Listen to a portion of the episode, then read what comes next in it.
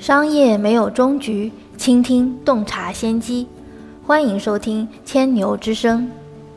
大家好，这里是阿里新零售内参千牛之声，我是千牛头条小二牛康康。每天让我们一起听见新零售。今天的音频是二零一八年九月淘宝造物节的神店大曝光，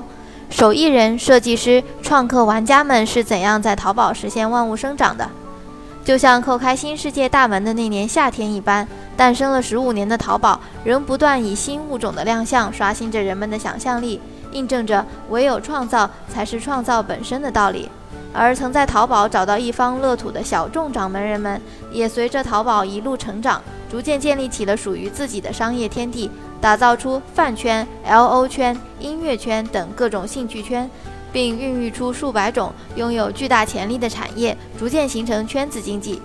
即将于九月十四日亮相西湖流浪文音的第三届淘宝造物节，便是圈子经济的一次最佳展示。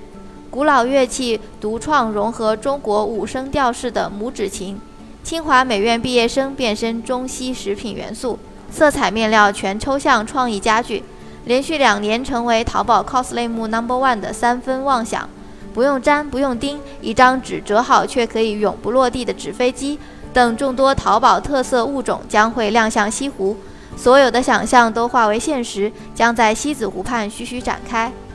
二零一三年，国内还没有多少人了解拇指琴这种传说演奏出来的音乐具有神明的力量，不仅能够赶走病人身上的邪气，还能起到祈雨的作用。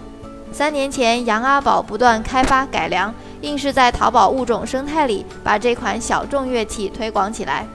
如今店铺月销保持八百单以上，年销售两百万元以上。对于团队来说，销售额的背后，他们更在意的是可以让越来越多人走进这个音乐的物种世界。这小众的情趣，更像是聒噪世界里的一缕清风，扑面而来，还带着花香，近一寸便有一寸的欢喜。如果声音可以上瘾，对于公指社来说，探寻声音的过程就已经中毒。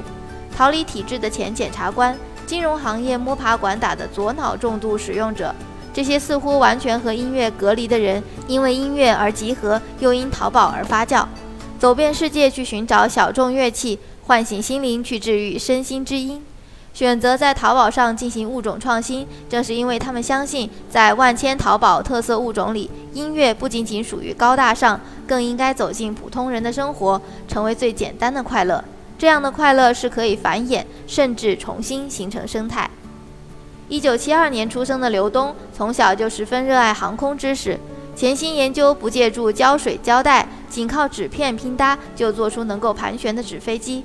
但当时在家长眼里，这只能算是玩物丧志。即便后来开了淘宝店，也只是不温不火。偶然机会登录快乐大本营，开学第一课之后，除了让明星惊叹之外，更多孩子的好奇心也被俘获。随后，淘宝店成为网红店，每天全国各地几百个单子纷至沓来。到如今，已经卖出超过一千六百多万架纸飞机。用刘东自己的话说：“因为淘宝，我成为世界上最大的飞机制造商。”没有人比我卖出的飞机还多了。在淘宝强大的物种生态体系里，特色商家和特色市场本质上源于消费者需求的变化。正因为有越来越追求个性化和差异化的用户，有追求潮流和时尚，同时又不希望自己是孤独的，渴望寻找志同道合的人，所以才有了大大小小、形态各异的特色市场。于是我们才看到这样一个群体。他们因为爱好而相识，也因为爱好而被家人不理解而赶出门。但是最终，八五后女孩镜子用坚持和热爱将 cosplay 持续放大，创立自己的 cos 服装品牌，淘宝 cos 类目下的 number one。二零一八年上半年销售量超过二十九万多件，微博粉丝超十四万，店铺粉丝超六十八万。这仅仅只是一个一个特殊的代表。未来的两到三年，在淘宝物种下。特色市场规模将进化到万亿级市场规模，特色商家数量也将增长五倍，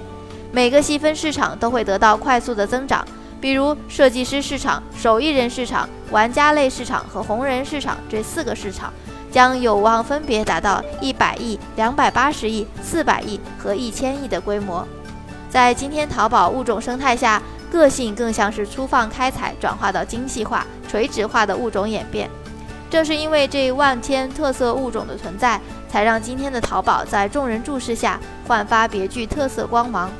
或许今年九月份的造物节现场，亲身去感受一下，更能全面体会这神物汇聚以及背后的万亿级市场。你、我、我们都将是参与者和见证者。